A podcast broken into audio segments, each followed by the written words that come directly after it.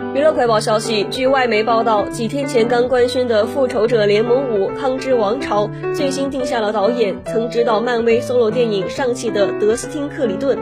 克里顿和漫威签订了多年合作协议，此前曝光他将和安德鲁·盖斯特打造一部奇迹人剧集。此外，还有《上汽二：复联五》已定档，二零二五年五月二号北美上映，同年十一月七号上映《复联六：秘密战争》。目前尚不清楚复联五的角色阵容，编剧也还在寻找之中。目测是该片大反派的征服者康已在洛基登场，也会是蚁人三的反派之一，将继续由乔纳森·梅杰斯饰演。